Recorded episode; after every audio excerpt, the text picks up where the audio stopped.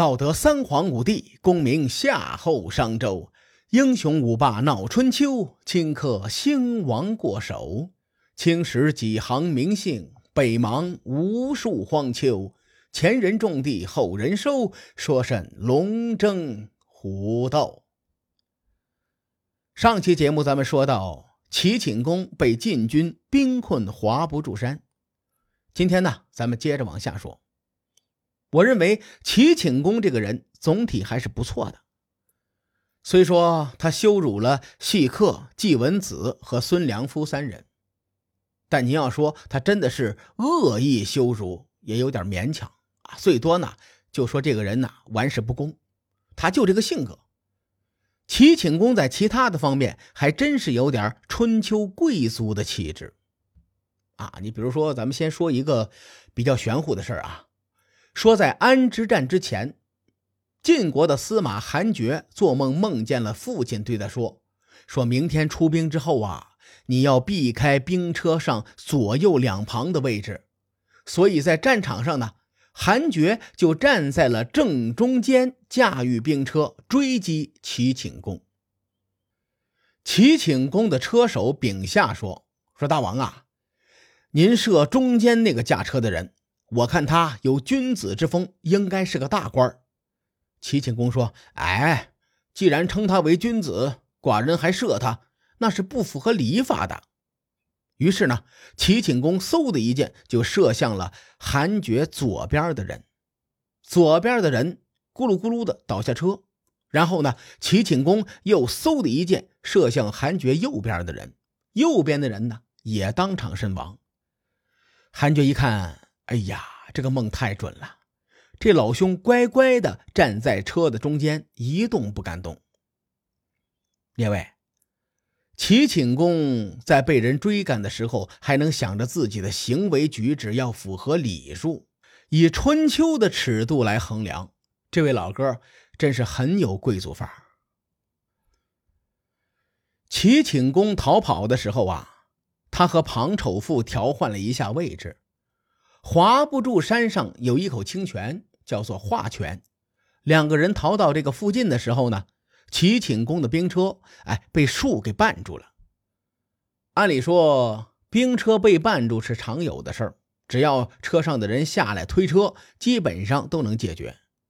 刚好庞丑富在车里的时候被一条蛇给咬了，庞丑富受伤没有吱声，但是呢没有下车，哎就没有下车去推车。这一来二去呀。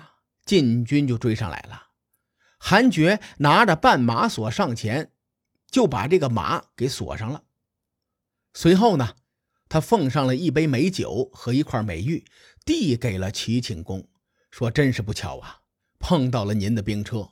所谓在其位谋其职，我不得不将您俘虏，得罪了。”庞丑富灵机一动，故作镇定的整理衣衫。指着齐景公说：“你去给我找点水来。”这齐景公也不傻呀，立刻恭敬的说：“好的，大王。”韩厥这个人很憨厚啊，被这场戏给蒙住了。于是呢，他将庞丑富俘虏带回到了晋国的军营当中，献给了西客。西客看到庞丑富懵了，咋的了？这三年不见，齐顷公怎么换人了呢？难道说去高丽整容了吗？细客对齐顷公恨的是咬牙切齿，这小子化成灰他都认识。细客明白，韩厥上当了。事已至此怎么办呢？也没有别的好办法。细客一挥手，准备将庞丑富杀了。庞丑富这个人是很聪明的。于是呢，他就大声高呼说：“我愿意替国君去死，你可敢杀我？”春秋时代呢，人们将君子的地位抬得很高，杀君子是不符合礼法的。而怎样判断一个人是不是君子呢？没有标准，或者是标准很模糊。但各路诸侯有一个共识，就是愿为国君去死的人可以称为君子。细客一听这话，叹了口气，对手下说：“哎这人愿意替国君去死，杀了他不吉利，把他放了吧。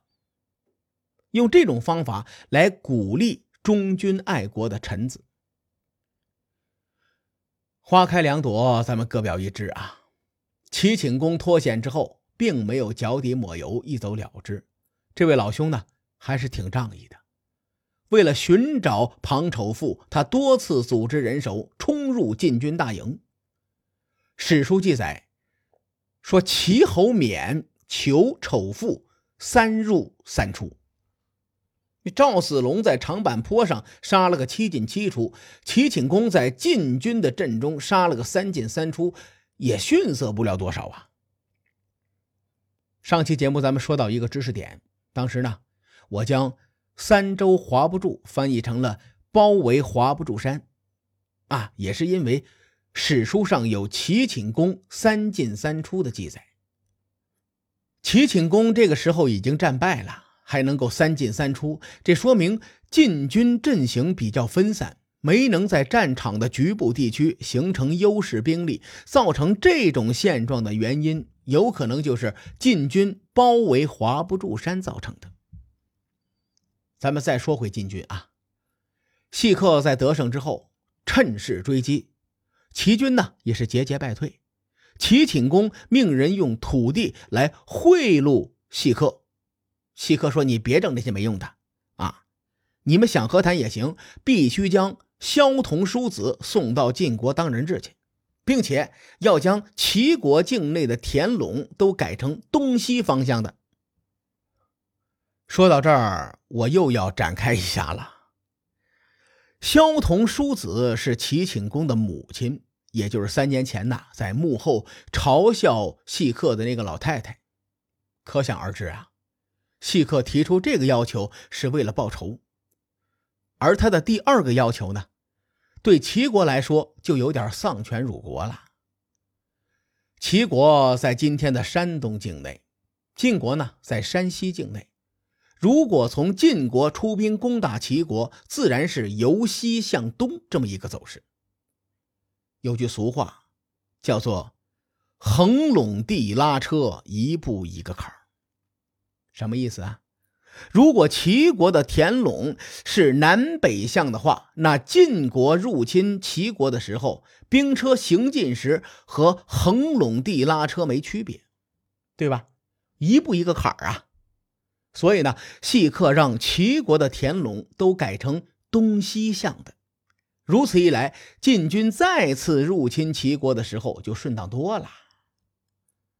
齐顷公的使臣。当即连连摇头说：“那不行，你这两个要求实在是强人所难呐，我不能答应。萧同叔子是我们国君的母亲，让贪老人家去晋国做人质，是齐国国君不孝啊！你晋国用不孝来号召诸侯，你们也是无德之辈。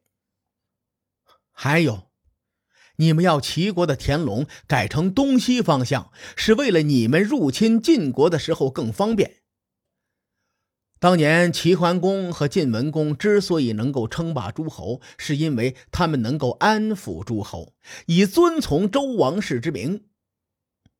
如果你们愿意安抚齐国，继续旧日的友好，那我们也不敢吝啬，将奉上齐国的国宝和土地给晋国。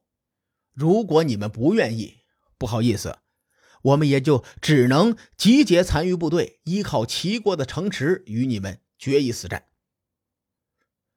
就在细客犹豫要不要继续揍齐国，鲁成公和魏穆公跑过来劝他，说：“你看，这仗打完之后啊，齐国肯定会恨我们的。如果不答应齐国，齐国日后肯定会加倍的报复在我们的身上。”您现在答应他们的要求，你能得到齐国的国宝，我们呢能得到被齐国侵占的土地，大家和和气气的，这事儿多好啊！退一步说，齐国和晋国都是天命在身的大国，你能保证晋国永远胜利吗？列位，上期节目我把齐国的实力排在了这个时代的第三位，就是根据这句话判断的。晋楚两国排名老大老二，不用多说。从鲁成公和魏穆公两位对齐国的态度上，大致可以判断出，晋国和齐国实力是差不多的，都是大国。所以呢，我将齐国排在了第三位。至于很多人都关心的秦国，我认为在这个时代呀，他们还在积蓄力量，并没有太多出彩的地方。所以我认为啊，应该把秦国的实力排在第四或者第五的样子。西河同志大仇得报，怒火消了一半，他也不是不听人劝。于是呢，就接受了鲁成公和魏穆公的建议，并且答应与齐国和谈。这一年的秋天，齐国、晋国订立盟约，同时呢，齐国将侵占鲁国的土地归还给对方。细客帮助鲁国和魏国狠狠地出了一口气，鲁成公和魏穆公两人都很高兴。鲁成功的大肆封赏。啊，基本上晋军高层是人人有份啊。当然了，除了细客、呃士魁和这个栾书之外，其他的你像什么司马、侯正、亚吕，我都不知道这些官员是干嘛的，反正全部都赏了。魏穆公呢，则一点表示都没有，反倒是细客、士魁、栾书三个人亲自前往魏国，还送了点礼金。原因，列位可能已经猜到了。哎，魏穆公同志在这一年的秋天不幸去世了，所以呢，晋军高层们顺道就去了一趟魏国，还随了点礼金。列位可能要问了：楚国和齐国不是联盟了吗？现在安之战都打完了，怎么楚国一声不吭呢？也没个动静啥的。其实楚国吭声了，只是别人没听见。至于楚国在安之战时发生了哪些事情，咱们下回分解。书海沉沉浮浮，千秋功过留与后人说。我是西域说书人介子先生，下期节目咱们继续聊春秋风雨。更多精彩内容，请搜索关注微信公众号“伯乐灯”，与更多听友交流互动。